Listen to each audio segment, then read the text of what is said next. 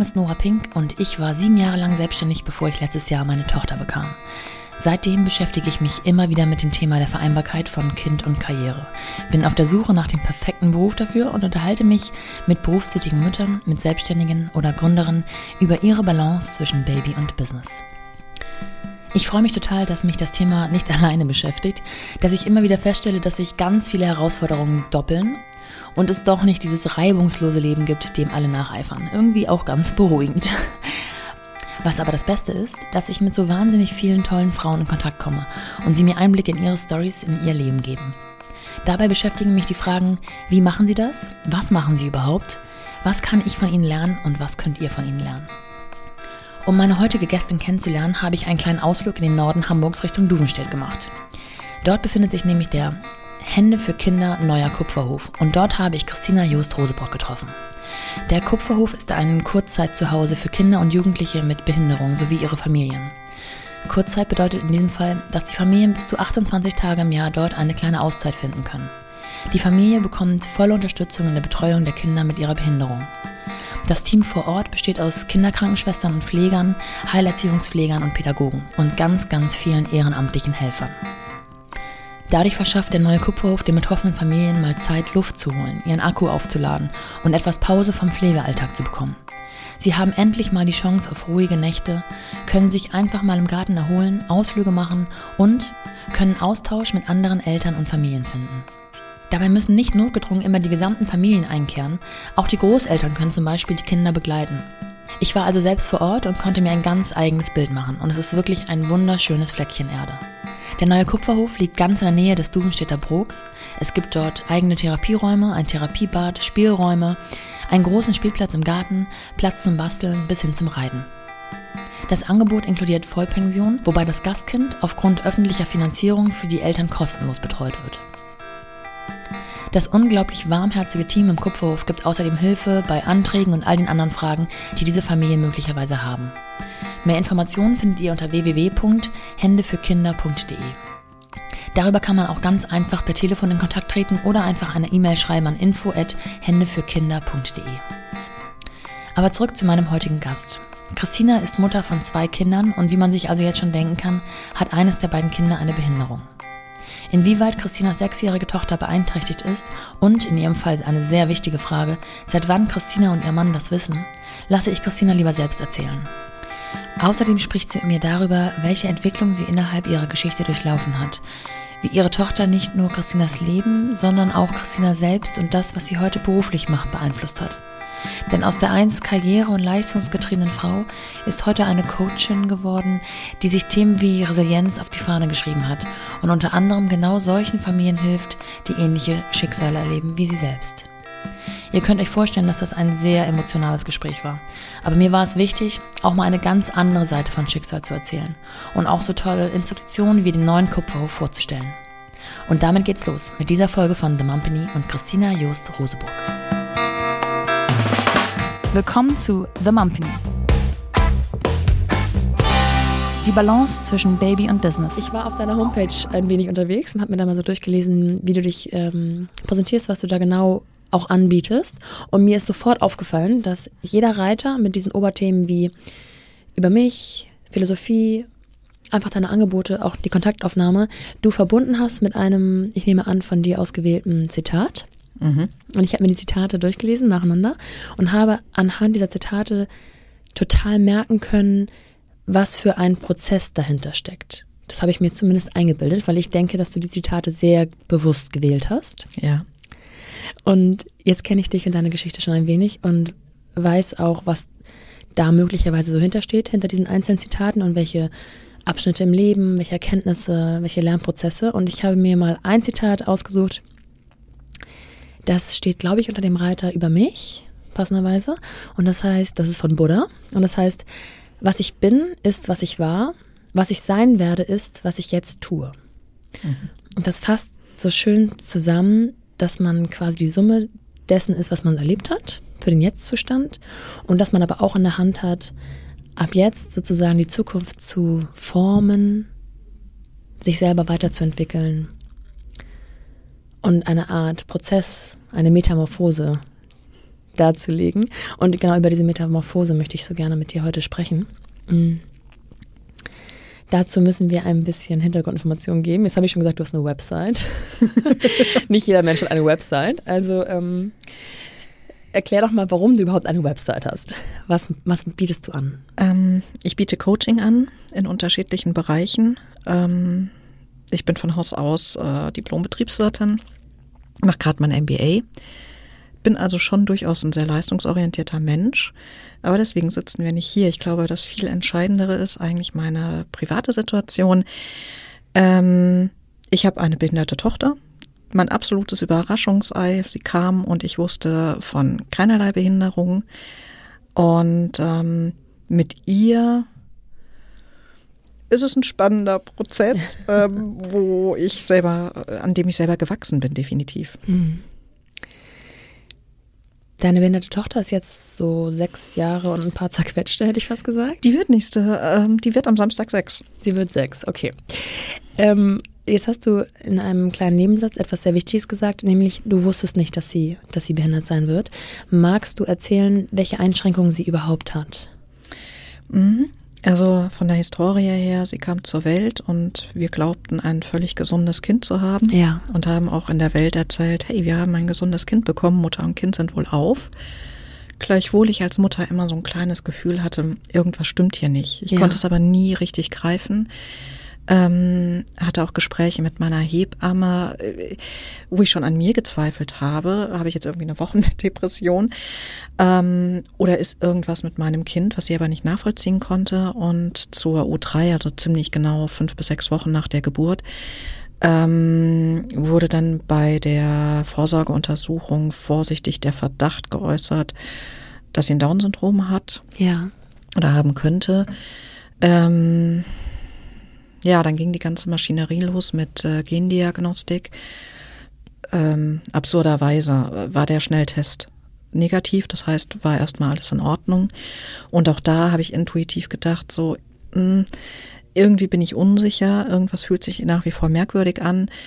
Und ähm, nach zwei Wochen gab es dann den Anruf von der Humangenetikerin, die sagte, ja, ihre Tochter hat definitiv eine freie Trisomie 21. Und ja, das war so der Tag, wo für mich die Welt definitiv stillstand. Mhm. Ja, also ich war wie paralysiert. Diese erste ähm, vorsichtige Diagnose des Arztes war dann erstmal nur beruhend auf optischen Merkmalen oder auch schon auf Verhalten? Also nach fünf bis sechs Wochen sind die ja noch so klein. Gibt es da schon Verhaltens Unterschiede? Mhm. Verhaltensunterschiede insofern, als dass ähm, Helena sehr schlecht getrunken hat und ähm, ich sag mal, jedes gesunde Kind gedeiht ja, ne? Ja. Also das kann man ja wirklich sehen. Ähm, bei ihr ging das nur sehr schleppend. Ich hatte auch ähm, wirklich Schwierigkeiten zu stillen. Ähm, der Kinderarzt hat sie sich sehr genau angeguckt, woraufhin auch so der bisschen sehr unempathische Spruch kam, äh, finden Sie nicht, dass Ihre Tochter komisch aussieht? Ähm, das hat mich tatsächlich bis ins Mark getroffen. Aber ich habe mir gedacht, wie meine Tochter sieht komisch aus. Das ist wirklich eine sehr merkwürdige ja, also es war auch eines Arztes. Definitiv. Also ich war auch, also ich war wirklich ähm, getroffen. Ich wusste auch anhand äh, nicht nur des Inhalts, sondern auch wie er es betonte, dass irgendetwas Schlimmes kommen würde. Mhm. Ähm, ja, was sicherlich auch auffällig war, war die geringe Körperspannung. Das ist bei ihr schon ein Thema und sie hat eigentlich kaum Blickkontakt gehalten. Ne? Mhm. Also ähm, gut, mit sechs Wochen tun das, glaube ich, die wenigsten Kinder, aber ähm, es war schon so ein bisschen so, dass sie, dass sie insgesamt sehr auch schlaff war. Ansonsten natürlich gibt es körperliche Merkmale, ähm, wie zum Beispiel ähm, ja, die Zehenfurche oder an der Hand gibt es Merkmale, ähm, die waren bei ihr aber alle unauffällig. Mhm. Also ich glaube, das, was auffällig war, war so ein ganz süßes kleines Stupsenäschen und ähm, schräg stehende Augen, minimal. Mhm. Wie wird man dann nach Hause geschickt? Erstmal mit so einem Satz, also der ja eigentlich noch gar nicht belegt ist. Du gehst dann mit deinem Baby wieder aus dieser Praxis raus. Was macht man? Rufst du deinen Mann an? Ähm, oh Gott, ja. Also dieser Tag war, wie gesagt, die Hölle und ich erinnere mich auch überhaupt nicht gerne dran. Ähm, und ich kann, glaube ich, mit Fug und Recht sagen, es war der schlimmste Tag meines Lebens. Mhm. Also es war irgendwie so, dass der, der Verdacht geäußert wurde. Ähm, wir gehen davon aus, dass ihr Kind ein Down-Syndrom hat. Wir können Klarheit verschaffen, indem wir einen Gentest machen. Ähm, ich habe irgendwie noch unterschrieben, das weiß ich, ähm, habe mir aber die Aufklärung überhaupt nicht durchgelesen, weil ich gar nicht mehr in der Lage dazu. Ähm, meiner Tochter wurde Blut entnommen aus der Kopfschlagader und das war für mich ein absoluter Albtraum. Und ich weiß bis heute nicht, wie ich nach Hause gekommen mhm. bin. Ähm, ich weiß aber zumindest, dass ich irgendwann äh, wusste, klar, ich musste irgendwie stillen, ich musste die Windel wechseln und ich habe meine Schwiegermutter angerufen und habe sie gebeten, dass sie kommt und äh, bin ihr nur noch weinend in die Arme gefallen. Meinem Mann habe ich erstmal nichts gesagt. Äh, der hat zu dem Zeitpunkt ähm, in Düsseldorf gearbeitet, war also auch überhaupt nicht zugegen. Ähm, ja, und wie gesagt, dann am nächsten Tag hatte ich das Labor angerufen, ähm, wollte auch mit den Ärzten ehrlich gesagt überhaupt nichts mehr zu tun haben, ähm, weil ich einfach die, die Art und Weise der Kommunikation unglaublich verletzend fand. Ist mir klar, dass man um so eine Diagnose kein verbales Blumenbeet bauen kann, aber ähm, ich finde, es wäre halt schön gewesen, wenn ich mich hätte hinsetzen können, wenn meine Tochter irgendwie ja. bekleidet gewesen wäre, weil vorher lief eine äh, Diagnostik, wo sie noch irgendwie komplett in Windel da lag. Also war schon, hätte man besser machen können. Ja. Hattest du zu dem Zeitpunkt eine Art und eine Art Vorstellung davon, was diese Krankheit bedeutet? Ähm, ja und nein. In Erstausbildung bin ich Physiotherapeutin und ähm, hatte Kinder mit Down-Syndrom auch in der Praxis. Ähm, wobei mein Chef eigentlich eher derjenige war, der sie behandelt hatte. Ähm, nee, ich habe mich also nie wirklich intensiv damit auseinandergesetzt. Natürlich hast du das Wissen, was du in der Ausbildung lernst, ne? Aber ähm, es ist nie, dass ich mich da intensiv mit auseinandergesetzt hätte. Und für mich war es dann wirklich so, ich habe natürlich gegoogelt, ähm, war dann zumindest erstmal froh, dass organisch alles in Ordnung war. Also das für mich konnte ich noch so verbuchen, sagen, okay, sie hat keinen Herzfehler, sie hat keine Verdauungsschwierigkeiten, das war schon mal gut. Ja. Ähm, wir hatten dann, also ähm, nachdem auch klar war, dass sie die Trisomie 21 hatten, ein sehr langes Gespräch mit der Humangenetikerin ähm, die uns insofern beruhigt, als sie sagt, es sind ja erstmal nur Mosaike, das heißt nur ein bestimmter Teil der Zellen ist betroffen und die Entwicklungsprognose ist gut. Und daran haben wir uns natürlich irgendwie festgeklammert. Mhm. Wie heißt, zu dem Zeitpunkt wusste dein Mann dann auch Bescheid? Genau. Also er wusste dann, äh, als er dann am Wochenende nach Hause kam, habe ich ihm das natürlich gesagt. Mhm. Ähm, ja. Also ich hätte es nicht übers Telefon machen wollen. Ja. ja.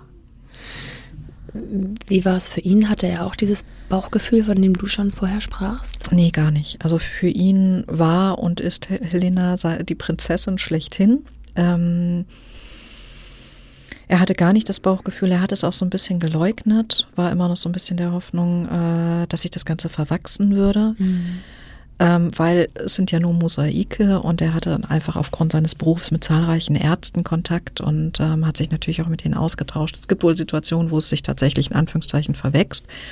An den Strohhalm hatte er sich geklammert ähm, und auch da wusste ich aber intuitiv, mm, -m, das. Es geht ähm, diese Behinderung mit so vielen verschiedenen Graden einher, dass man gar nicht so richtig eine Prognose stellen kann. Also ihr habt gesagt bekommen, ähm, es, es wird wahrscheinlich Nee, was habt ihr gesagt bekommen? Ja, dass es eine ganz gute Entwicklungsprognose ist und ähm, man davon ausgeht, dass sie zwar eine verzögerte Entwicklung ja. hat, aber dass sie sicherlich sprechen lernt und ähm, also vieles lernt, was ein in Anführungszeichen gesundes Kind auch lernt, aber eben verzögert. Ja. Und ähm, ich hatte damals schon irgendwie gefragt, ja, und schulisch und also völlig auch völlig irrsinnig eigentlich, ne? Aber ähm, du machst dir dann wirklich echt denken, was wird aus diesem Kind? Mhm. Was heißt das für die Schule? Was heißt mhm. das für eine Ausbildung? Was, was heißt das eigentlich? Ähm, und mir war klar, es geht eigentlich erstmal darum, im Hier und Jetzt zu leben mhm. und zu gucken, dass man sie jetzt unterstützt, um ähm, ja möglichst in, in sie in die Selbstständigkeit zu bringen. Äh, und diese gute Prognose, ja, das hieß eigentlich alles und nix. Hm. Wie beginnt dieses Hier und Jetzt? Also ich weiß noch, dass man irgendwann sich Gedanken über Kindergarten macht, über vielleicht, ähm, manche machen diese Babykurse und so weiter und so fort. Hast du oder habt für euch gleich so einen Alltag an Therapien und Arztterminen begonnen oder seid ihr erstmal entlassen worden? und habt wochenlang so weitergemacht wie mit einem normalen, in Anführungsstrichen gesunden Kind? Ähm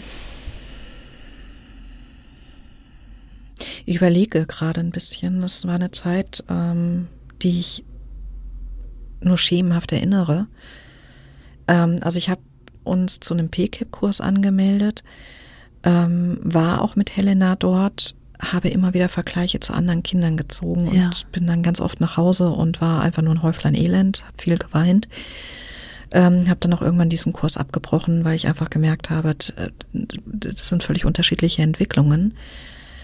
Ähm, Therapien haben wir nicht ange, äh, haben wir noch nicht ähm, durchgeführt, weil zu dem Zeitpunkt einfach noch dieser Punkt war, wir wollen das nicht wahrhaben.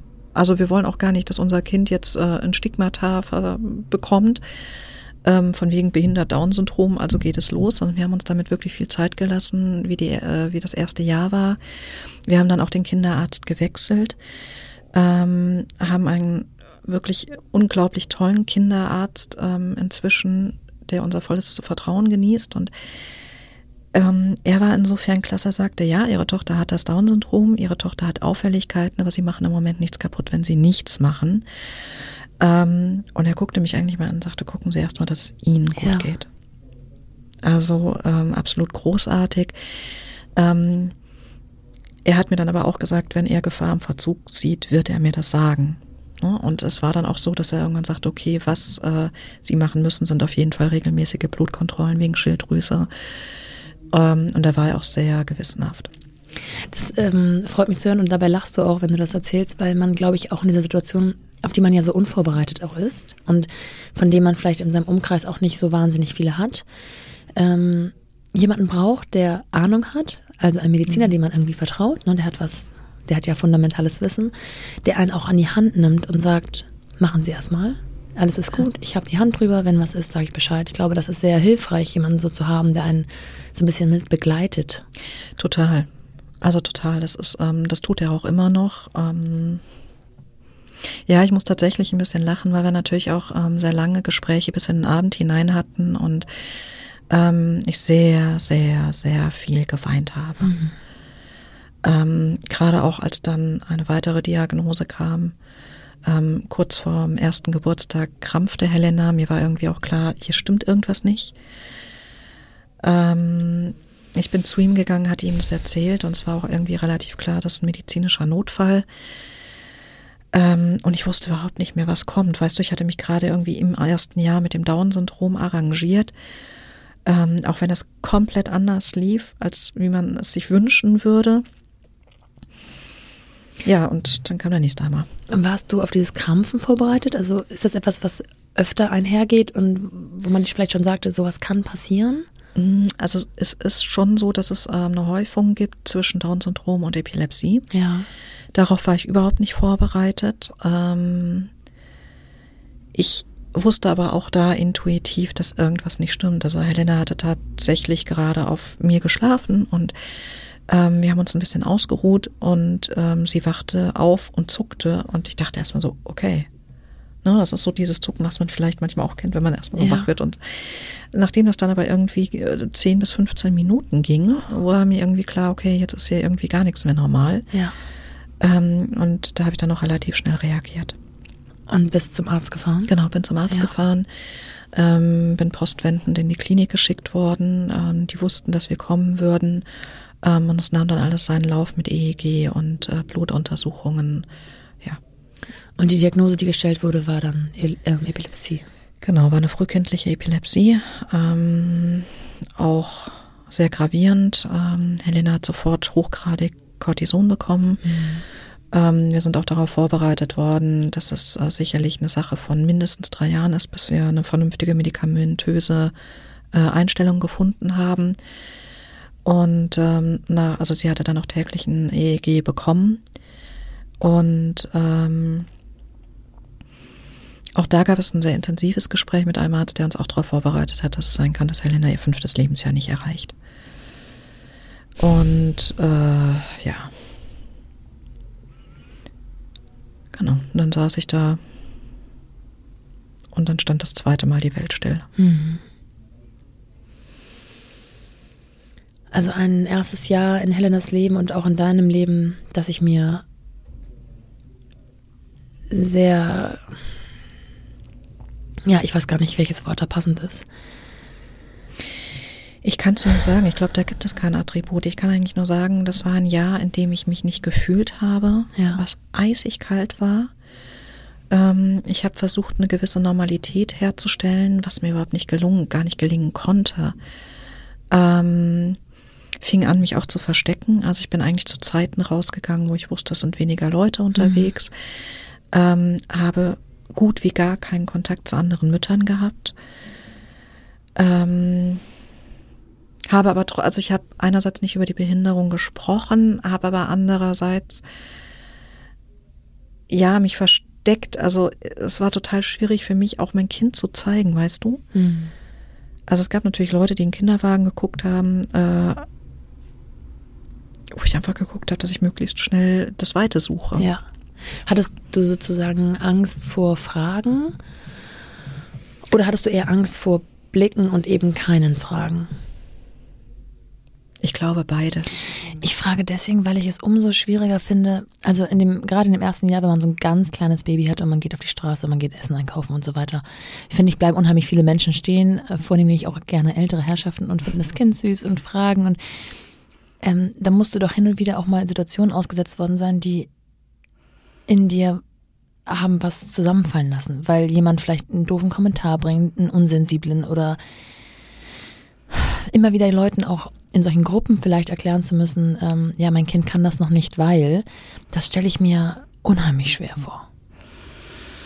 Ähm, ich weiß nicht, wie ich es geschafft habe, aber ich bin diesen Situationen aus dem Weg gegangen. Mhm. Oder ich habe sie vielleicht auch erlebt und wirklich verdrängt. Aber ähm, den PKIP-Kurs habe ich irgendwann abgebrochen, weil Ja. ich konnte es einfach nicht mehr. Ähm, und auf der Straße, ja, viele waren sehr diplomatisch. Äh, es hat mich keiner offensiv angesprochen, erstaunlicherweise. Findest du das gut oder schlecht? Oh, ich pff, weiß es nicht. Ich glaube, in der Zeit war ich dankbar. Ja. Ähm, inzwischen gehe ich einfach offensiv damit um, aber das ist ein Entwicklungsprozess. Ja.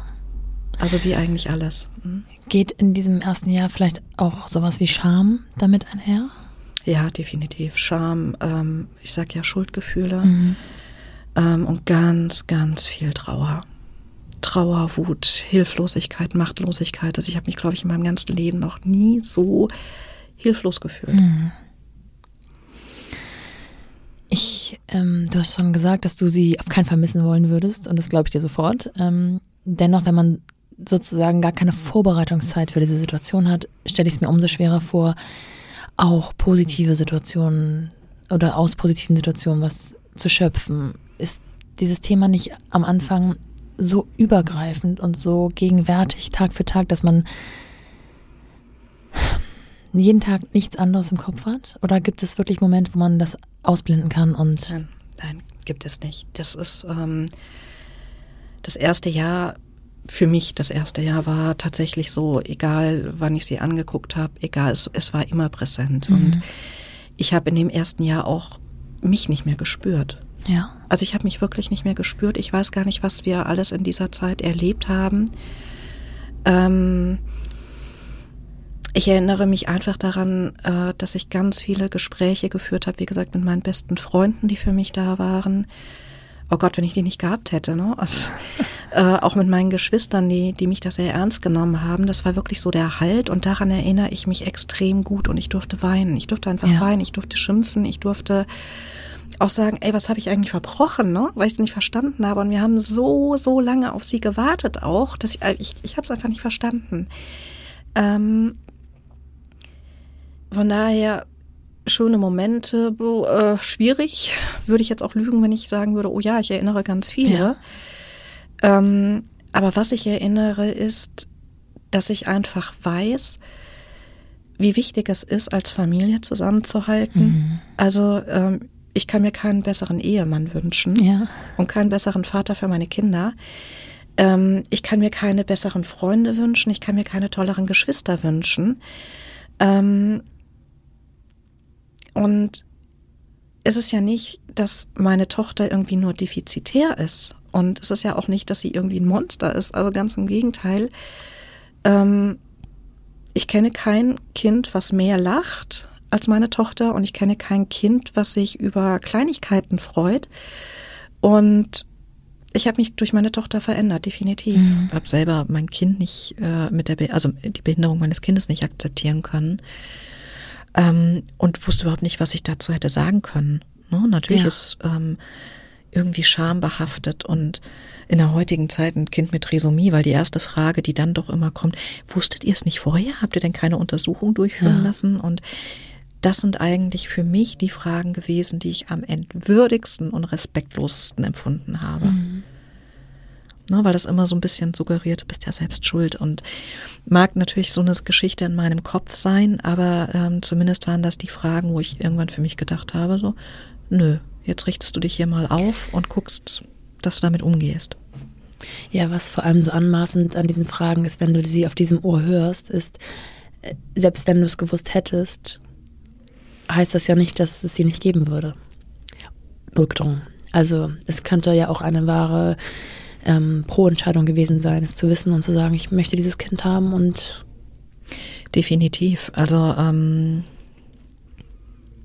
wir haben im Grunde genommen uns auf die wesentlichen Untersuchungen beschränkt. Es war alles ähm, völlig unauffällig und sie war halt auch echt so das gewünschteste Wunschkind aller Zeiten. Wir haben so lange auf sie gewartet. Ähm, und sie wäre so oder so gekommen. Ich glaube, das eigentlich Schwierige war, dass man sich so ein bisschen während der Schwangerschaft in Sicherheit äh, gewogen hat. Und wir einfach dachten, es ist alles in Ordnung, weil ich auch sehr engmaschig ähm, untersucht wurde. Ja. Mhm.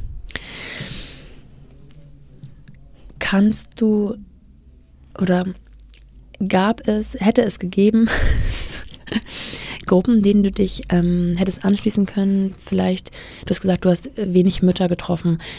Es gibt aber ja auch Mütter, die ein gleiches oder ähnliches Schicksal haben wie du.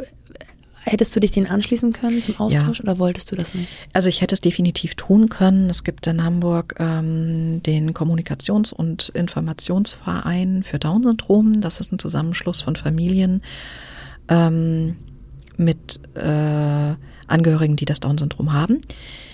Ich wollte es nicht, ich konnte es nicht. Ja. Es war für mich immer noch so, es wird alles gut. Ne? Also ich wusste intuitiv, es wird nicht alles gut und trotzdem äh, lebte der Verstand so sein eigenes Leben und sagt, ja, vielleicht verwechselt. Also vielleicht ist es ja alles nicht. Das ist so diese Verdrängungsschiene ja. noch.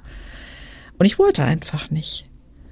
Aber das Thema ist ja wahrscheinlich allgegenwärtig präsent, jeden Tag. Man kann, es ist wahrscheinlich sehr stark, der Alltag ist sehr stark geprägt von dem Thema. Definitiv. Also gerade im ersten Jahr ist es jeden Tag präsent, jede Minute, jede Sekunde. Ähm, du kannst da nichts anderes denken und ich sag ja, das Leben hat es an mir vorbeigezogen. Ich, mhm. Das ist so ein Jahr, was mir komplett fehlt. Ja. Ähm, inzwischen ist es definitiv nicht mehr so. Ich stelle mir diesen gut gemeinten Ratschlag von dem Kinderarzt, von dem zweiten Kinderarzt, dass du dich erstmal um dich kümmern sollst, auch irgendwo, irre schwer in der Durchsetzung und der Umsetzung vor weil man ja gar, man, um sich um sich selbst zu kümmern, muss man ja erstmal an die Luft, also wenn ich mir das vorstelle, in einem Wasserbecken, man muss ja erstmal in die Luft kommen und, und, und atmen können, ist aber parallel die ganze Zeit mit seinen Füßen damit beschäftigt, zu, zu paddeln und zu über, ja, zu überleben. Zu überleben. Der Vergleich ist, trifft ziemlich, ja. Also paddelst einfach nur und fühlst dich permanent unter Wasser gedrückt. Ja. Ähm, ja, der Kinderarzt sagte eigentlich tatsächlich, äh, sie geben den Schritt vor. Und ähm, klar, bei der Epilepsie zum Beispiel war es genau so, dass er sagte, hier haben wir keine Handlungsmöglichkeit, sie müssen jetzt. Ähm, aber ansonsten war es eigentlich immer so, dass er sagte, Schritt für Schritt und wenn wirklich was ist, dann müssen wir handeln. Mhm. Und das war bei der Epilepsie so. Ähm, da waren wir im Krankenhaus, ähm, da gab es kein Wenn und Aber. Also da guckten wir dann wirklich, dass das Cortison irgendwie anschlägt. Ähm, das ganze, das Wesen von Helena hat sich komplett verändert. Also sie hat dann eigentlich wirklich nur noch geschlafen, gegessen, hat tierisch zugenommen, hat gekrampft. Ich habe mein Kind irgendwie nicht mehr äh, erkannt und das zum Beispiel war wirklich die Hölle. Hm. Und so nebenbei äh, war ich in der neunten Woche schwanger. Ganz nebenbei. So, so ganz nebenbei, so und so fühlte sich das irgendwie ja. so ein bisschen an. Nein, wobei, nein, das stimmt, nein. Es ist, also ich war nebenbei schwanger, aber die Angst um das zweite Kind war in dem Moment genauso Ja. groß wie um das erste Kind. Ja. Also ist dieses zweite Jahr, wenn wir jetzt mal so Jahr für Jahr denken würden, Mhm. ähm, davon geprägt, dass es eben eine zweite Diagnose gibt, Mhm. davon geprägt, dass du schwanger bist mit einem zweiten Kind, Mhm. davon geprägt, dass man sich natürlich auch Sorgen macht, wahrscheinlich, ob dieses zweite Kind gesund ist oder auch eine Krankheit, eine Behinderung, eine Einschränkung hat. Wie hast du diese Dinge im zweiten Jahr wahrgenommen und wie hast du auch dich selber vielleicht in einem in deiner Entwicklung wahrgenommen? Mm, Naja, im zweiten Jahr ging es erstmal darum, äh, dass die Krampfsituation von Helena besser wird. Also musst dir vorstellen, sie hat ein bis zweimal am Tag für teilweise 30 bis 40 Minuten gekrampft. Äh, vor allen Dingen eben auch in der Nacht, wo ich überhaupt nicht geschlafen habe und einfach völlig äh, übermüdet und erschöpft war und eben auch die Angst, dass was Schlimmeres passieren kann. Ja. Dann musste ich immer Notfallmedikament geben. Hat sie bei Ähm, dir geschlafen oder? Ja, ja, ja. Sie hat bei mir geschlafen und ähm, jedes kleine Tönchen, da war ich wach. Ja. Also so Tiefschlaf kannte ich in der Zeit eigentlich kaum. Wie steht Ähm, man das durch jeden Tag? Ich weiß es nicht, du tust es einfach. Man also, funktioniert. Es funktioniert, es, es muss Du funktionieren. funktionierst. Ich funktioniere, genau. Ähm, ja, die Schwangerschaft, die war eigentlich mega entspannt, aber meine Ängste, die haben, äh, die waren schon sehr ausgeprägt. Auch da bin ich im Nachhinein unendlich dankbar für die Kinderärzte, die mir zu dem Zeitpunkt zur Seite standen. Ähm, es gab sehr viele Gespräche, sehr viele beruhigende Gespräche. Es wurde mir auch angeboten, sämtliche Diagnostiken durchzuführen. Ähm, für die eine oder andere habe ich mich entschieden. Einige habe ich bewusst äh, auch abgelehnt. Und ähm, ja, es äh, war irgendwie so, dass, dass ich geguckt habe, dass, dass äh, Helenas, also ich hatte gehofft, dass die Medikamente anschlagen und die Anfälle weniger werden. Ich hatte gehofft, dass in der Schwangerschaft alles gut ist und es lief irgendwie. Mhm. Ähm, genau, Helena ist dann auch in den Kindergarten gegangen. Du hattest vorhin gefragt, wie ist das, äh, bereitet man sich irgendwie vor? Ähm, ja, wir hatten sie halt ganz normal zum Kindergarten angemeldet, in der Annahme, dass wir ein gesundes Kind haben. Ähm, die Kita hat sich bereit erklärt, trotz der Behinderungen Helena auch aufzunehmen, hat uns aber auch schon ähm, mitgeteilt, dass wir werden wechseln müssen, wenn sie drei ist, weil es einfach keine Inklusionskita ist. Ja. Das war aber in dem Moment okay. Die Kita war relativ wohnortnah. Also das heißt, fünf Minuten fußläufig. In dem Moment war das das einzig Richtige. Ja. Ähm, genau. Ja, und dann kam irgendwann mein Sohn. Wie alt war Helena zu dem Zeitpunkt? Äh, 19 Monate. Wow, das ist ja schon sowieso ein ähm, sportliches Timing. Ja. Jetzt ähm, erinnere ich mich gerade am Anfang, ähm, beim ersten Kind gibt es eh so ein paar Dinge, die sich einspielen müssen, die Routine bedürfen, ähm, ob das ein Stillen ist, ob das nicht Stillen, aber Flasche geben ist, ob das, ähm, keine Ahnung, Kleinigkeiten sind wie, es sind immer Windeln da und nicht, ups, das war wohl die letzte. Solche Sachen. Kannst du da ähm, zumindest ähm, eine gewisse Routine, konntest du eine Routine feststellen, die du ähm, entwickelt hast für dich? Ähm, was so das Drumherum wenigstens anging. das Drumherum, oh ja, ich gehörte so ein bisschen zur Fraktion Horten, damit Ja. genau das nicht passiert, dass ich immer da stehe und denke so, ups, hier fehlt was. Ähm, nein, ich habe tatsächlich gehortet, das ist nie irgendwas ausgegangen. Ähm, ja, Und fiel es dir dann leichter, diese Dinge bei deinem zweiten Kind ähm, schneller zu routinieren, weil man eben schon diese Erfahrung von dem ersten Kind hat? Ja, Oder waren das doch zwei völlig verschiedene Leben? Ähm, definitiv. Also es war für mich erstmal wichtig zu wissen, dass mein Sohn gesund ist und ähm, habe da auch ganz, ganz, ganz viel Bestätigung gebraucht, dass alles in Ordnung ist. Ähm, aber mein Sohn hat es mir extrem leicht gemacht. Also der war wirklich so, hallo, hier bin ich, ich trinke jetzt und ähm, Schön. war ein mega entspanntes Kind. Ja. Ähm, und das war in der Situation echt einfach ein absolutes Geschenk. Ja. Und von daher mit ihm, das war wirklich so ein Selbstläufer. Ähm, aber ich hätte mir das Jahr, das erste Babyjahr mit ihm auch ganz anders gewünscht. Ähm, nämlich mit ganz viel Kuscheln, PKIP-Kursen und so weiter. Stattdessen sind wir dann ähm, in eine Kinderklinik nach Düsseldorf gefahren. Er war gerade sechs Wochen alt und haben mit Helena im Grunde genommen die nächste Epilepsietherapie ausprobiert. Ja. Ne, weil so, ja, du fragtest, die so die Nächte waren, das äh, war eine Nacht, die auch für mich alles verändert hat. Ich hatte das eine Kind links, was getrunken hat und rechts das andere Kind, was gekrampft hat und ich so mittendrin. Und das war dann auch der Moment, wo ich mitten in der Nacht meinen Mann angerufen habe und sagte, so, geht so nicht. Ähm, er hat dann alles für uns in die Wege geleitet, dass wir wirklich innerhalb kürzester Zeit in der Kinderklinik aufgenommen werden. Ähm, Man muss an dieser Stelle kurz dazu sagen, dass der Mann beruflich in einer anderen Stadt war zu dem Zeitpunkt, genau, ne? Deswegen genau. musstest du ihn anrufen und nicht. Ja, genau, das hatte ich, äh, genau, das hatte ich sehr zu Anfang gesagt. Der ist in Düsseldorf und ähm, hatte halt auch in der Klinik gearbeitet. Ja. Insofern war es natürlich, naja, was heißt ein einfaches, aber es war in dem Moment das einzig Sinnvolle, dass ja. er seine Kontakte nutzt.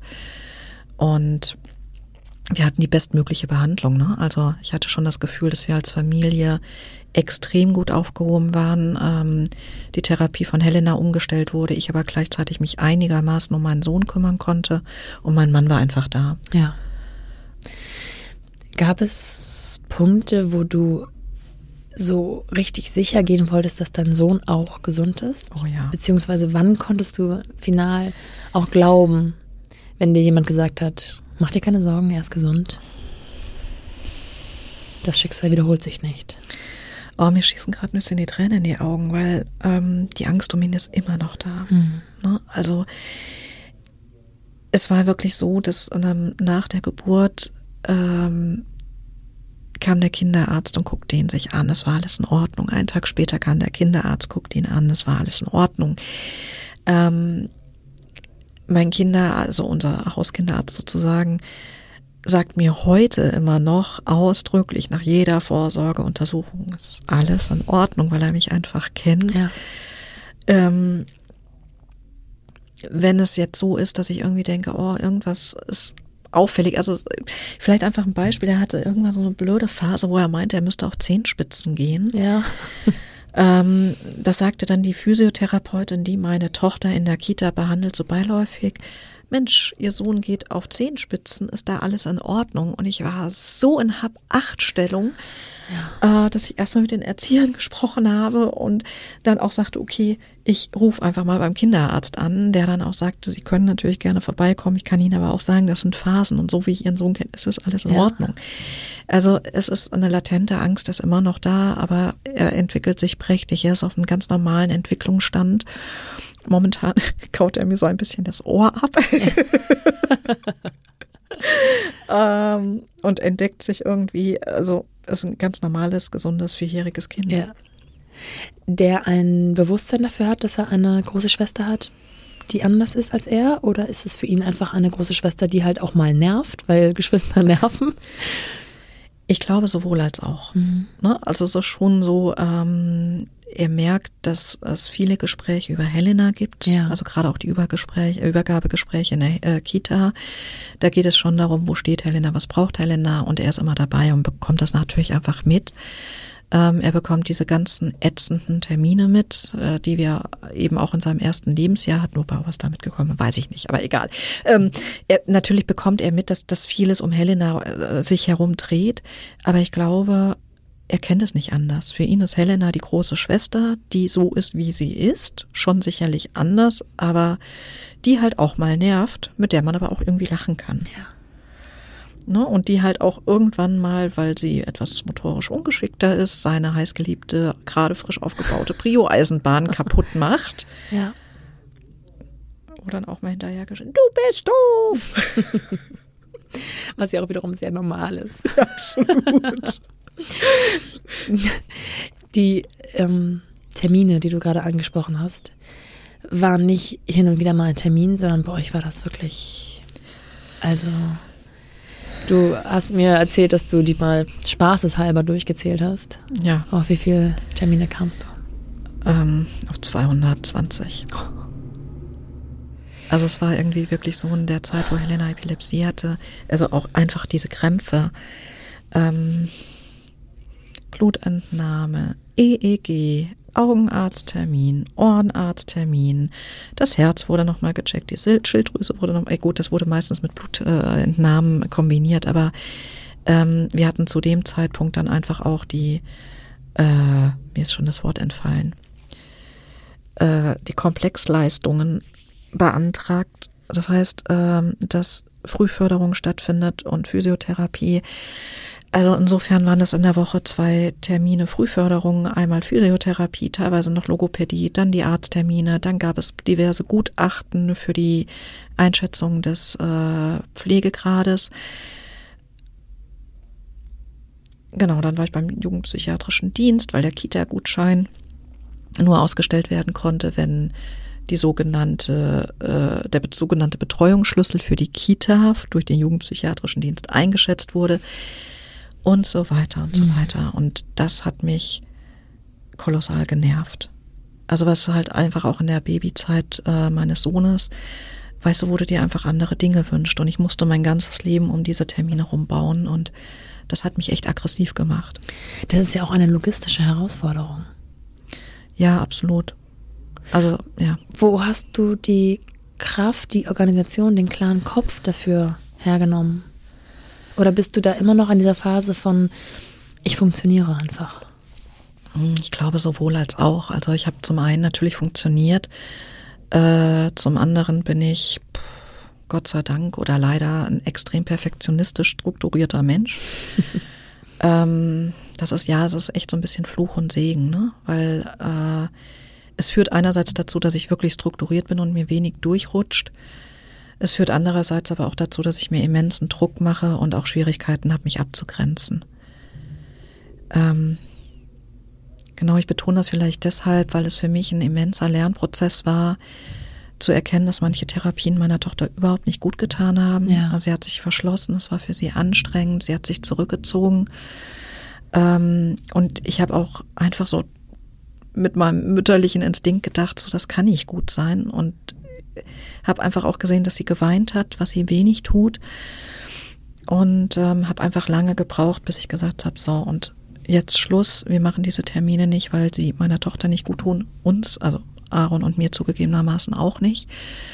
Aber ähm, dieser Entwicklungsprozess, sich das auch einzugestehen und zu sagen, nein, wir lassen diese Termine, weil man als Mutter ja immer so im Kopf hat, du musst das Bestmögliche für dein mhm. Kind machen, zumal es, wenn es behindert ist und alle Empfehlungen und Leitlinien sagen, ja, du solltest dies, das und jene Therapie, also diese Therapie, also am besten Physiotherapie, Logopädie, Frühförderung ähm, machen und die maximale Förderung anbieten. Das sagen auch manche Therapeuten mehr oder weniger ausdrücklich und es hat mich eigentlich wahnsinnig unter Druck gesetzt.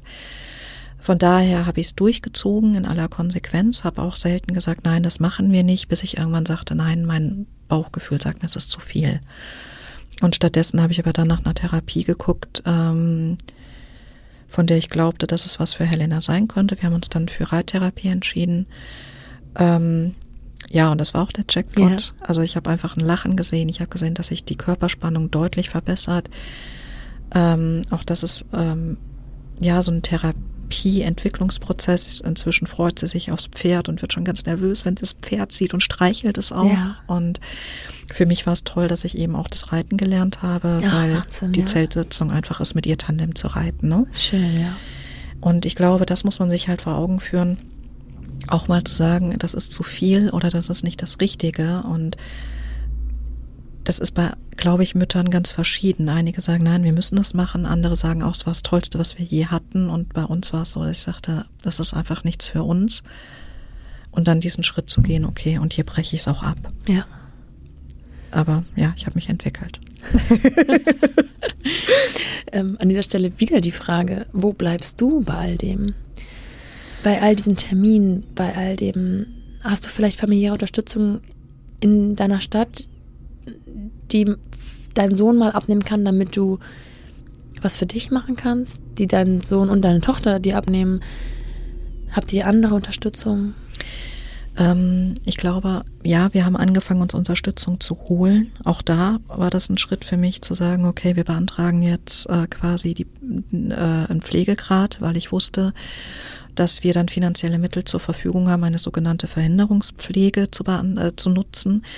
Das heißt, wir bekommen einen bestimmten Betrag äh, zur Verfügung gestellt, wo ich einen Babysitter zahlen kann. Mhm. Und das habe ich dann insofern genutzt, als dass Helena wirklich ähm, auch ähm, stundenweise in der Woche betreut wurde und ich mit meinem Sohn wirklich einfach mal was machen ja. konnte.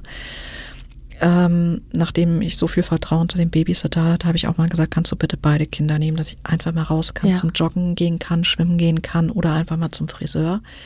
Hast du äh, auch mal neben der Angst um die Gesundheit des zweiten Kindes auch mal Angst um dich gehabt, um euch, um, um, um des Bewältigens Willens, Willens sozusagen? Nö. Nö. Nee, weil das ist tatsächlich das Einzige, was ich wirklich gelernt habe. Egal was passiert, ich stehe immer wieder auf. Ja. Ähm, das heißt nicht, dass es mir gut geht und das heißt auch nicht, dass ich nicht viel weine und fürchterlich erschöpft bin, aber ich glaube, das kann ich tatsächlich mit einem ganz großen Selbstbewusstsein sagen. Ich stehe immer wieder auf, richte mein Krönchen und marschiere weiter. Ja. Hast du denn dir selber mal Hilfe geholt, abgesehen von der Seelsorgerin bei der ähm, Schwangerschaft des zweiten Kindes? Ja, ich habe tatsächlich auch, ich glaube, das ist auch kein ähm, Verbrechen. Ich habe äh, mir psychologische Hilfe geholt. Ja. Ähm, um einfach über die ganze Situation zu sprechen, auch immer wieder zu gucken, wo sind meine Ressourcen, wo sind meine Ängste, wen kann ich wie mit einbinden. Und ähm, später, leider viel später erst, habe ich mir dann auch, äh, ja, Hilfe geholt ist nicht das Richtige, aber bin ich ähm, auf den Kupferhof gestoßen. Ja. Ähm, also es gab einfach eine Mutter, die sagte, du siehst echt erschöpft aus. Und äh, ja, war ich auch. Also ich sagte, ich habe kaum mehr eine Nacht durchgeschlafen und sie hatte mir den Kupferhof empfohlen und ja, ich habe mir den Kupferhof angeguckt und habe ihn ausprobiert sozusagen. Wie alt waren die beiden Kinder da? Na, das ist tatsächlich so, dass, ähm, äh, warte, ich muss gerade überlegen, äh, mein Sohn war zwei immerhin schon und meine Tochter vier. Ja. Bin jetzt richtig? Ja. Genau, also das war wirklich so, nachdem mein Sohn geboren wurde, wir die ganze Epilepsie-Therapie irgendwie äh, absolviert haben. Ähm, und mittendrin steckten sozusagen, war dann bei mir irgendwann so dieser Punkt, wo ich sagte, ich kann einfach nicht mehr. Und die ganzen Nächte, in denen ich nicht schlafe, ich bin echt gar gewesen. Ähm, bin dann auf den Kupferhof gekommen, der sozusagen eine Kurzzeitpflege für Kinder mit Behinderungen ist und diese unglaublich tolle Möglichkeit bietet, dass Eltern und Geschwisterkinder mitkommen können. Ähm, das war für mich, also ich glaube, eines der unfassbar schönsten nachhaltigsten, berührendsten, emotionalsten Erfahrungen überhaupt, ja. weil ich einfach sein durfte, wie ich bin, weil oh Gott, mir fehlen gerade so ein bisschen die Worte. Ähm, ja, ich hatte unheimlich Schwierigkeiten, auch mal natürlich mein Kind abzugeben. Mhm. Also abgeben im Sinne ja. von, ich äh, überlasse es fremden Menschen. Und es hat mir ganz gut getan, im Vorfeld lange mit dem Familienbüro zu sprechen, die einfach auch sagten, ähm, es geht ja nicht darum, dass sie ihr Kind abgeben, sie sind ja die ganze Zeit mit dabei, sondern es geht darum, dass sie als Familie eine Lösung finden, alle mal wieder Kraft zu schöpfen und ähm, sich vielleicht neu aufzustellen, neue Ideen zu bekommen. Und so war es letzten Endes, ähm, dass ich meine Tochter wirklich gut aufgehoben wusste. Ich war täglich ganz oft bei ihr. Ähm, aber ich hatte so das schönste Gefühl überhaupt, dass ich eine Nacht durchgeschlafen habe und ich habe, seit meine Tochter auf der Welt ist, nicht eine Nacht mehr durchgeschlafen. Ja. Und ich war am neuen Kupferhof und ich hatte 13 Stunden am Stück geschlafen und ich wusste gar nicht, wie mir geschah. Und dann hatte ich morgens noch ein heißes, äh, ein warmes Heißgetränk und konnte in Ruhe frühstücken. Und Genau, und ich sah dann ähm, meine Tochter mit den anderen Kindern, die in der Kurzzeitpflege waren und sie lachte sehr viel. Mein Sohn hat es genossen, einfach nur mal Mama-Zeit zu haben. Ja. Ähm, und ich habe es, wie gesagt, genossen. Das sind so basale Wünsche. Schlafen, warme Getränke, ja. spazieren gehen können und Zeit mit meinem zweiten Kind zu ja. haben, weil der ist auch in seinem ersten Lebensjahr völlig hinuntergefallen. Mhm. Umso schöner, dass der Kupferhof dann zum zweiten Jahr deines Sohnes kam, wo er auch tatsächlich schon total viel wahrscheinlich auch schon mitnehmen konnte? Ja, er hat, glaube ich, genossen, dass er einfach Mama-Zeit Ja. hat. Ne? Also es war wirklich so, ähm, wir haben gekuschelt, wir haben miteinander gespielt. Ich habe wahnsinnig viele Bücher vorgelesen.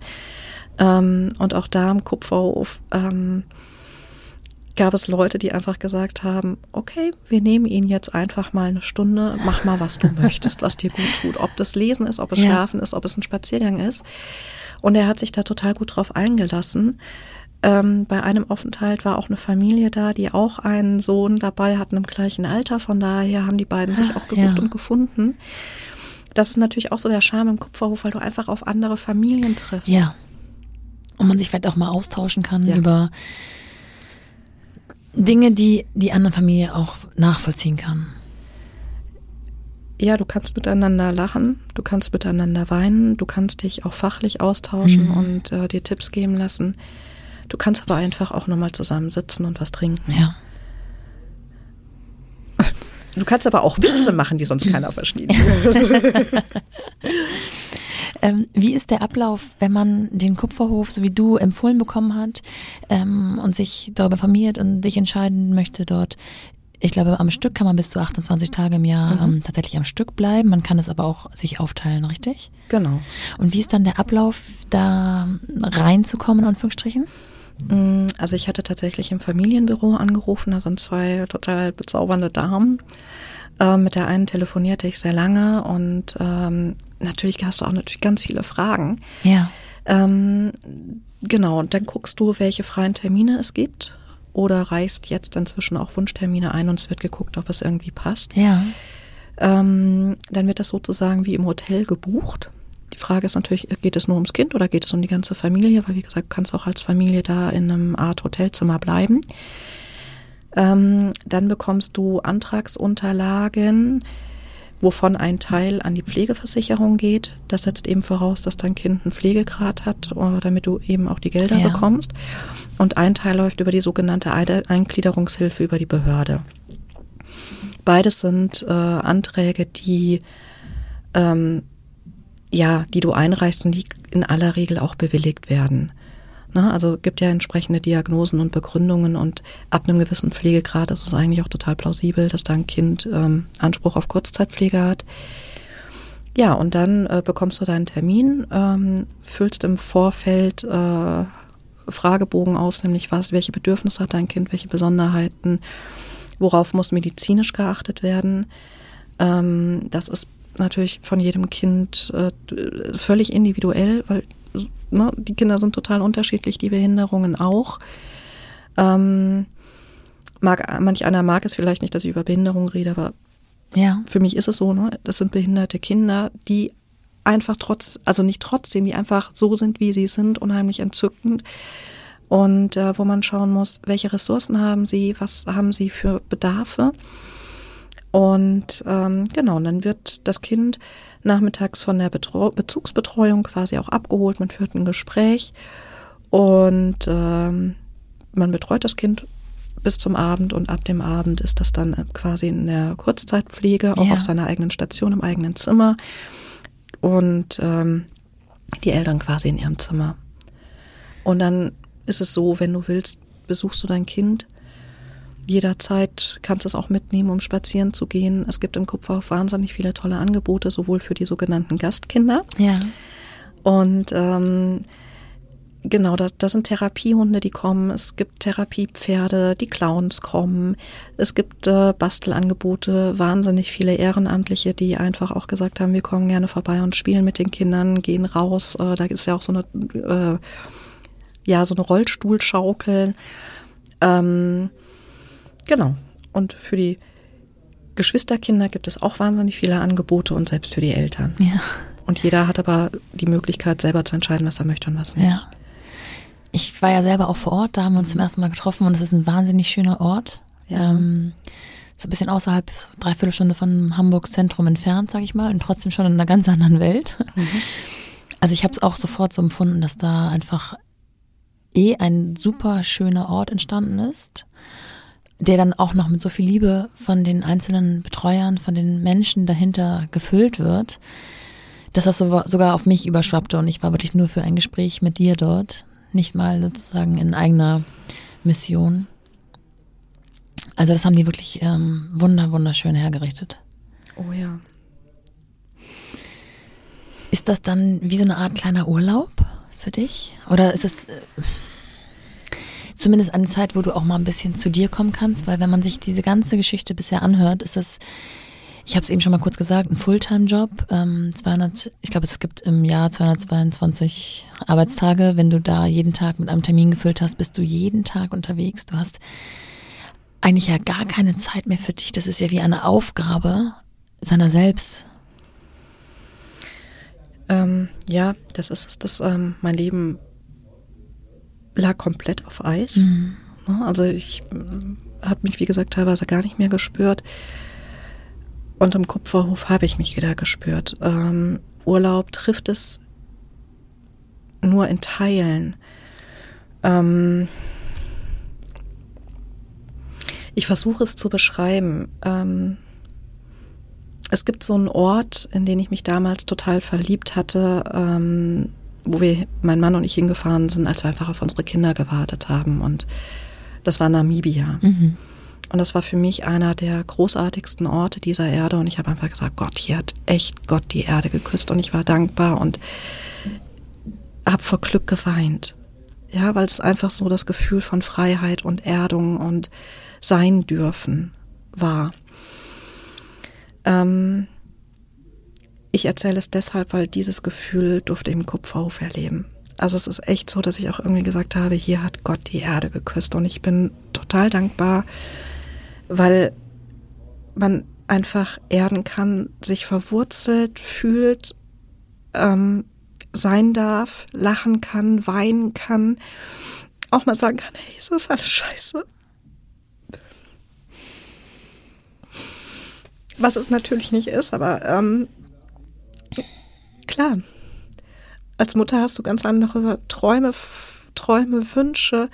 Du hast dein eigenes Leben, was Kopf steht. Du hast das Leben deiner Tochter, von was ich völlig, also was, was ganz anderes ist, als man sich das vorstellt. Ne? Ähm, du hast ein zweites Kind, von dem du denkst, er soll sich normal entwickeln dürfen und er hat teilweise gar nicht die Freiräume. Und ich finde, das, das ist es, es macht es einfach teilweise so schwierig. Mhm. Also ich habe heute tatsächlich, es passt gerade, das beste Beispiel heute ist Reittherapie. Ja. Ähm, und mein Sohn ist zum Geburtstag eingefallen, äh, eingeladen. So, jetzt sitzt man als Mama da, hm, klonen kann ich mich nicht. Was mache ich? Und mhm. jetzt bin ich unendlich dankbar, dass ich diesen Pflegegrad für meine Tochter habe und eine ganz entzückende Babysitterin, ja. die meine Tochter heute aus der Kita abholt, mit ihr zur Reittherapie fährt, während ich mit meinem Sohn ja. zu diesem Geburtstag kann, damit er einfach Normalität hat. Mhm. Und ähm, genau, und so ist es ein Stück weit einfach auch in dem Kupferhof. Du hast einfach wirklich Hände für Kinder. Du hast aber auch Hände für Eltern, die dich in den Arm nehmen die dir auch einen Schubs geben, dass du vielleicht mal die Perspektive änderst, weil ohne meine Tochter hätte ich nie reiten gelernt. Mhm. No, ne? also ich habe echt so reiten gelernt, um mit ihr äh, im Tandem durch den Wald zu reiten. Und statt immer nur zu sumpfen und das Negative zu sehen, geht es auch einfach darum, was macht uns als Familie stark, was erleben wir vielleicht auch, was wir sonst nicht erlebt hätten. Und das ist mir ganz wichtig. Natürlich ändert sich alles und ähm, auch meine Karriere steht total hintan. Aber ich erlebe dafür viele tolle Sachen, die ich sonst nicht erlebt hätte. Mhm. Und ich habe viele tolle Menschen kennengelernt, die nicht an der Oberfläche kratzen, sondern einfach auch wissen, was es heißt zu leben und durchzuhalten und die Perspektive zu ändern. wenn du dann vom Kupferhof oder wenn ihr dann vom Kupferhof wieder nach Hause kommt mit so ein wenig vermutlich aufgeladenen Akkus, deine Tochter hat eine tolle Zeit dort gehabt, du hast eine Zeit gehabt, die du intensiver mit deinem Sohn nutzen konntest und vielleicht auch mal nur mit dir selbst im Garten sitzen konntest, spazieren gehen konntest. Dein Sohn hat da ja auch äh, viele Angebote, die er in Anspruch nehmen kann. Ist das dann, also trifft es, dass du wieder aufgeladenen Akku hast für, für, für den Pflegealltag zu Hause? Ja, definitiv.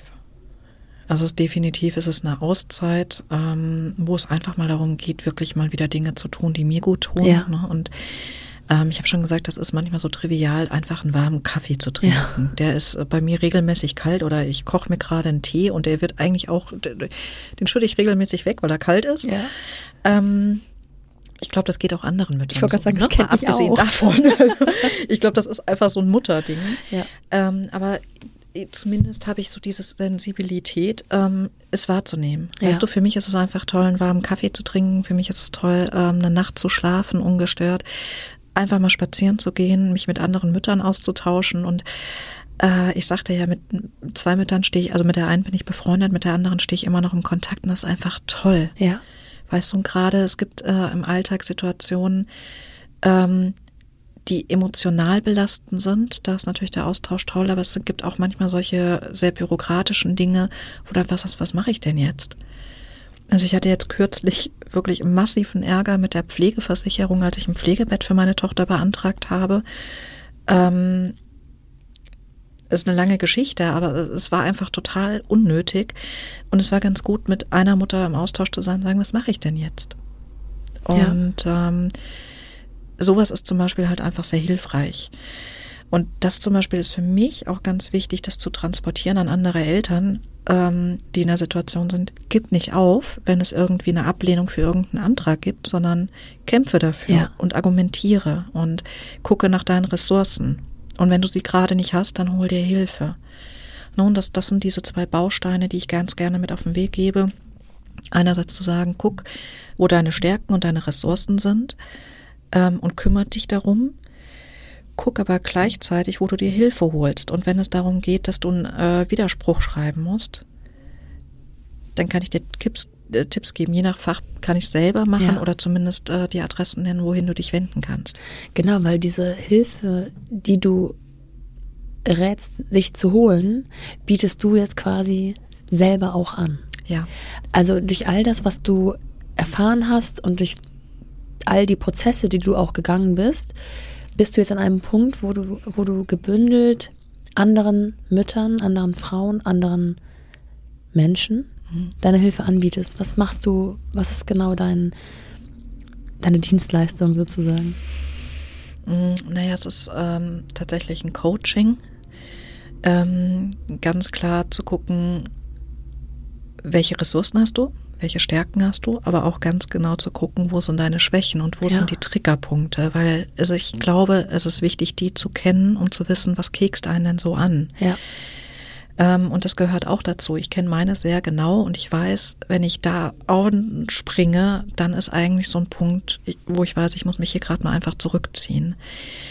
Ähm, das ist das eine, sich zu überlegen, wie stelle ich mich als Familie auf ähm, zu gucken, lebe ich Inklusion, wie lebe ich Inklusion. Ähm, wir sind zum Beispiel eine totale Reisefamilie und haben zu jedem Zeitpunkt gesagt, egal welche Behinderung Helena hat, wir werden reisen.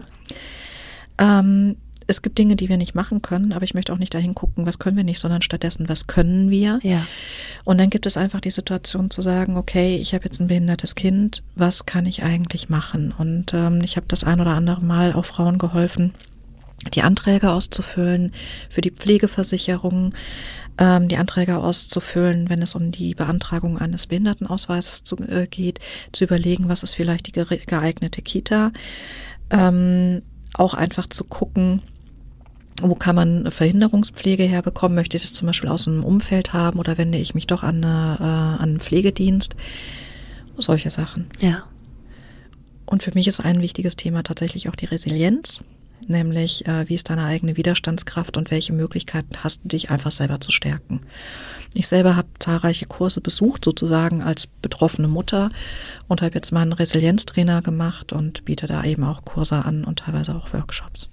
Wie sieht so ein Kurs aus oder so ein, ein Workshop, den du anbietest? Ist das ein One-on-One -on -One oder ist das eine, eine Runde, eine Gruppe? Mm, es sollte eigentlich eine Gruppe sein zu Corona-Zeiten schwierig, schwierig, weil ja. viele Mütter einfach auch sagen, wir möchten möglichst wenig Kontakte haben, weil alle Kinder einfach immun äh, eingeschränkt, also äh, relativ geschwächtes Immunsystem haben.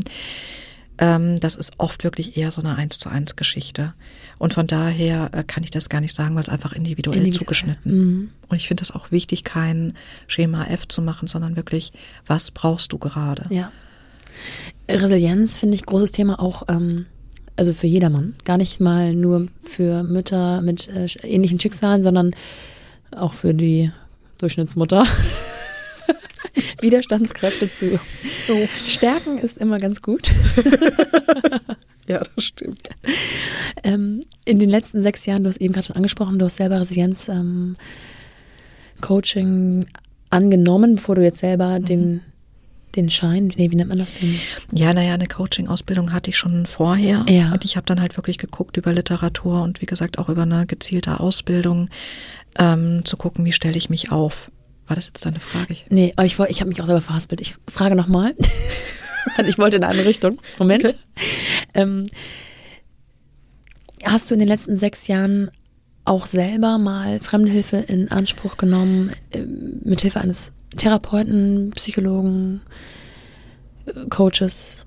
Ja, sowohl als auch. Also ähm, ich habe also ich habe psychologische Hilfe bekommen in den Krankenhäusern natürlich. Ähm, sogar ein Stück weit ungefragt. Es gehörte zur Therapie Ja. einfach dazu, wobei das schon ganz gut war.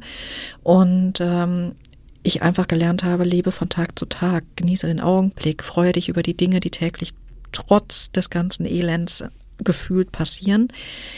Ähm, das fand ich total hilfreich. Habe dann auch für mich beschlossen, ähm, mir einen Verhaltenstherapeuten zu suchen. Ähm, habe dann quasi auch erstmal irgendwie geguckt, wie gehe ich mit der ganzen, ja, mit meinen Ängsten um, mit meinen Sorgen, mit meiner Trauer, weil das ist definitiv, du kriegst ein behindertes Kind, das ist ein riesen Trauerprozess, verabschiedest dich von vielen Wünschen, Vorstellungen, ein Stück weit auch Erwartungen und musst einfach mal akzeptieren, dass das Kind nämlich nicht so genau, äh, jetzt verhaspel ich mich gerade, dass das Kind nicht so sein wird, wie du dir es wünschst. Ähm, und das sind manchmal Kleinigkeiten, aber die tun einfach weh. Ne, also sowohl das erste Jahr meiner Tochter war nicht so, wie ich mir das gewünscht hätte und auch nicht das erste Jahr meines Sohnes. Das waren so jeweils zwei Babyjahre, die an mir nicht vorbeigingen, aber so ganz anders. Also doch bei Helena ging es an mir vorbei und bei Aaron war es einfach durch Helena so Therapie geprägt, dass da nicht das blieb, was ich mir gewünscht hätte. Ähm, und insofern war diese Verhaltenstherapie gut, um meinen Blick zu verändern. Ähm, es war gut, mit den Dingen anders umzugehen. Und ich hatte ja vorhin schon gesagt, ich neige dazu, extrem perfektionistisch zu sein und teilweise zu strukturiert, was teilweise einfach auch zu einer gewissen Verbissenheit führte und mir der Humor völlig abhanden gekommen ist. Ähm, das hat eine Zeit gebraucht, bis ich ähm, einfach auch gelernt habe, ja, dann lache ich halt mal über mich selber, dann komme ich halt einfach mal zu spät zu einem Termin oder äh, ja, Ja. ja, und doch einmal gab es eine Situation, da stand ich so da, äh, war ich unterwegs zu einem Termin und stellte fest, ich habe die Windeln vergessen. Kenn auch ich, muss ich sagen. Ja, aber für mich totale Katastrophe. Ich stand da, da so, ja, schöner Mist, was machst du denn jetzt? Und okay, dann fragst du halt einfach mal dich durch und wirst kreativ. Aber äh, das passte irgendwie nicht so in meine, in, in meine Form. Deswegen glaube ich, dass mir dieses Resilienztraining ganz arg geholfen hat, ähm, zu gucken, wo sind, also es gibt acht Säulen. Ähm, wo man sagt, okay, welche sind gut gefüllt sozusagen und wo sind, wo könntest du noch mehr machen? Und ich glaube, für mich ist so die Säule Humor einfach ganz wichtig und die Säule auch Selbstwirksamkeit, nämlich zu erfahren, ich kann selber darüber bestimmen, was ich mache und wie es mir geht. Und ich glaube, der wichtige Schritt war für mich gewesen, in puncto Selbstwirksamkeit zu sagen, wir machen jetzt hier eine bestimmte Therapie eben nicht mehr. Ja. Aber ein Riesenschritt, das klingt total banal, für mich war es ein Riesenschritt. Ne? Und ich glaube, darum geht es bei den Müttern zu gucken, wie kannst du deine Resilienz äh, stärken? Brauchst du Selbstwirksamkeit? Brauchst du Humor? Brauchst du was auch immer? Ja. Wenn du jetzt hier vor mir sitzt und deine Geschichte erzählst, dann kann man richtig spüren, mh, welches Wachstum, welches innere Wachstum du auch so durchlebt hast. Welche Phasen man durchlebt. Du hast eben auch schon von Trauer gesprochen, dann diesem Abschied von dem Leben, was man vielleicht eigentlich erwartet hätte, sich gewünscht hätte mit seinen Kindern. Und dann auch darüber hinaus zu wachsen und zu sagen, das Leben ist jetzt aber nicht zu Ende, sondern wir drehen den Kurs um ein, zwei Grad, Ja. landen ganz woanders auf lange Sicht, aber es ist einfach nur ein anderer Weg, den wir jetzt einschlagen und man kann eben die und die Dinge nicht mehr machen, aber man kann ganz viele andere Dinge machen, wie du zum Beispiel jetzt auch gerade in dem Urlaubsbeispiel genannt hast. Wann warst du für dich so an diesem Punkt zu sagen, ja, ich nehme es jetzt wieder auf, ich nehme die Zügel selber in die Hand, ich bin jetzt nicht die Marionette der Ärzte und Therapievorschläge, sondern ich bin mein eigener Herr, ich entscheide, wie wir das jetzt weitermachen. Ich weiß gar nicht, ob es so einen bestimmten Zeitpunkt gab. Ähm ich sage ja so, nach etwa einem Jahr hatte ich mich mit dem Down-Syndrom arrangiert und da gab es einfach die nächste gefühlte Klatsche. Da habe ich echt lange gebraucht, bis ich mich wieder so aufrichten konnte, weil die Angst einfach immens war. Ähm, der erste Aufenthalt im Kupferhof, der hat mir sehr, sehr, sehr, sehr viel geholfen. Ähm, und das ist tatsächlich so ein Entwicklungsprozess. Ich kann dir das gar nicht sagen. Aber irgendwann war wirklich so für mich der Punkt, wo ich zumindest offen über die Behinderung äh, von Helena reden konnte, wo ich mich auch abgrenzen konnte. Also ich würde schon sagen, so in 2018. Ja. Das, äh, ja. Da hat sich vieles irgendwie gewandelt. Ähm, da hatte ich auch meine ganzen Kurse absolviert, habe dann auch gesagt, so, und jetzt mache ich hier mein Coaching.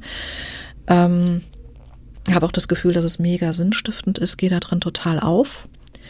Ähm, das ist genau das, was ich von außen betrachtet, nämlich auch so wahrnehmen würde, dass diese Tatsache, dass du deine, deine Kurse beendet hast oder überhaupt angefangen hast, beendet hast, das Coaching wieder aufnimmst, das ist so ein Signal dafür, auch nach außen hin, dass du da bist und dass du das jetzt selber in die Hand nimmst und dass du jetzt eben genau das anbietest, was, von dem du glaubst, dass andere das auch gebrauchen können, nämlich die Hilfe, die man manchmal einfach braucht, wenn man selber an Punkten ist, wo es nicht, nicht weitergeht erstmal. Ja, definitiv. Also es ist, ähm, ja, das war so dieser Punkt, wo ich die Entscheidung getroffen habe, so jetzt baue ich meine Selbstständigkeit weiter aus. Ähm, das war, wie gesagt, so ein Standbein ist nicht das richtige Wort, weil es ist, eine ist halt wirklich das, das rein berufliche. Ne? Ich mache Coaching äh, ganz klar im Business und das andere, ich mache Coaching für Eltern mit äh, Kindern besonderer Bedürfnisse. Ähm, das war aber, das ist, da, da hängt mein Herz einfach auch. Ja. Und ich glaube, das ist auch so eine der wesentlichen Dinge, die ich für mich merke. Bis jetzt war ich immer so die Karrierefrau, ganz klar, hartes Business, strukturiert. Ähm, natürlich schon mit einem kommunikativen Schwerpunkt. Ähm, aber auch zu sagen, so, nee, und jetzt biete ich es an und es auch explizit auf der Homepage genauso aufzunehmen, das war, glaube ich, schon so ein entscheidender ja. Punkt. Und das ist ganz klar mein Herz. Wie sieht heutzutage dein Alltag aus? Wie bekommst du Babys und Business unter einen Hut? Ähm, ja, also äh, ich hatte mich halt auch in 2018 trotzdem noch für ein MBA-Studium entschieden.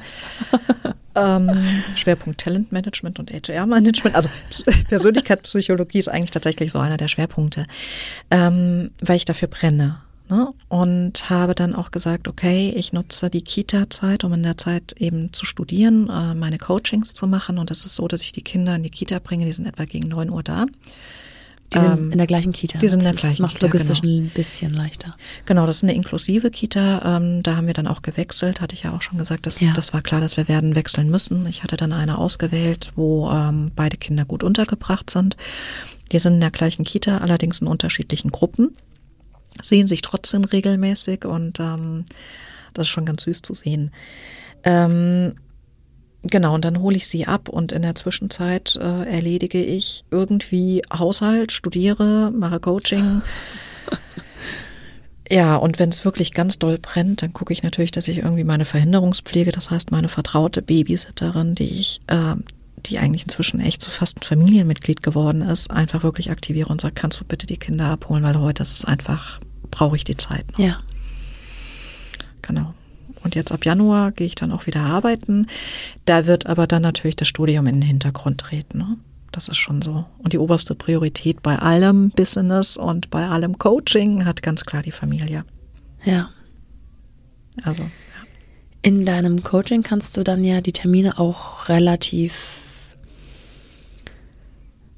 ich wollte fast flexibel sagen, aber das meinte ich gar nicht, sondern du kannst dir die Termine so legen, wie sie in deinen Familienalltag auch passen. Jetzt hast du gerade schon gesagt, ab Januar gehst du wieder zurück in deinen Job. Über genau. den haben wir jetzt so noch gar nicht intensiv gesprochen. Was bedeutet das?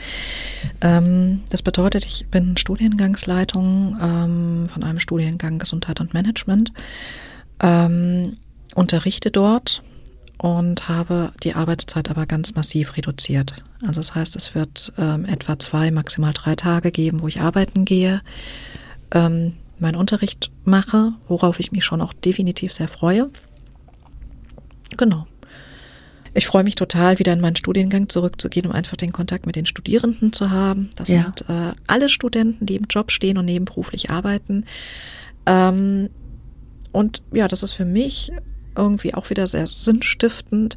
Ich habe aber ganz bewusst entschieden, die Arbeitszeit zu reduzieren. Das heißt, es werden zwei, maximal drei Tage in der Woche sein ähm, für sechs Stunden.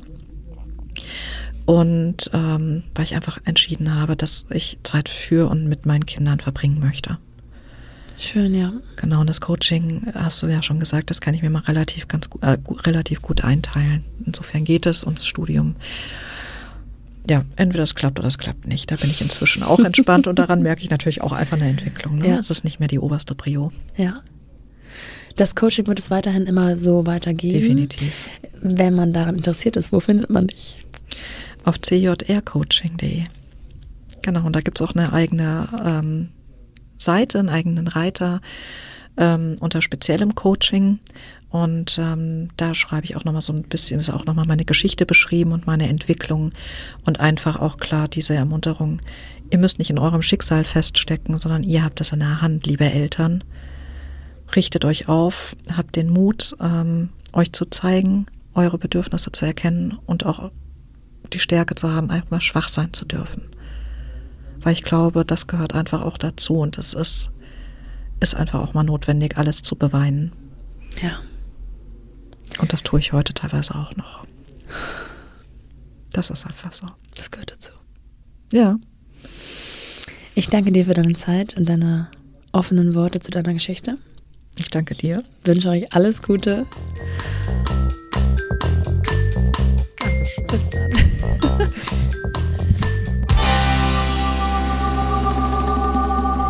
Wenn ihr vielleicht in ähnlicher Situation seid oder jemanden kennt, der mehr zu all dem wissen sollte, dann guckt doch mal unter www.händefürkinder.de oder auch auf Christinas Website unter www.cjr-coaching.de. Da schreibe ich euch natürlich auch beides nochmal in die Show Notes. Sehr gern könnt ihr natürlich auch mir schreiben und ich verkuppel euch dann. Mich erreicht ihr am besten auf Instagram unter mompany-podcast. Ihr könnt dort oder auch bei iTunes zum Beispiel einen Kommentar zu dieser Folge oder anderen hinterlassen, den Podcast bewerten und am besten dort, wo ihr Podcasts hört, direkt abonnieren. Und ihr könnt diese Folge auch weiterempfehlen oder sogar weiterleiten. All das würde mich sehr freuen und wie schon so oft gesagt, meldet euch bei mir mit euren Geschichten, die ihr erzählt haben wollt oder auch mit Themenvorschlägen, die ihr interessant findet. Das inspiriert mich und damit dann auch andere. Bis dahin, eure Nora.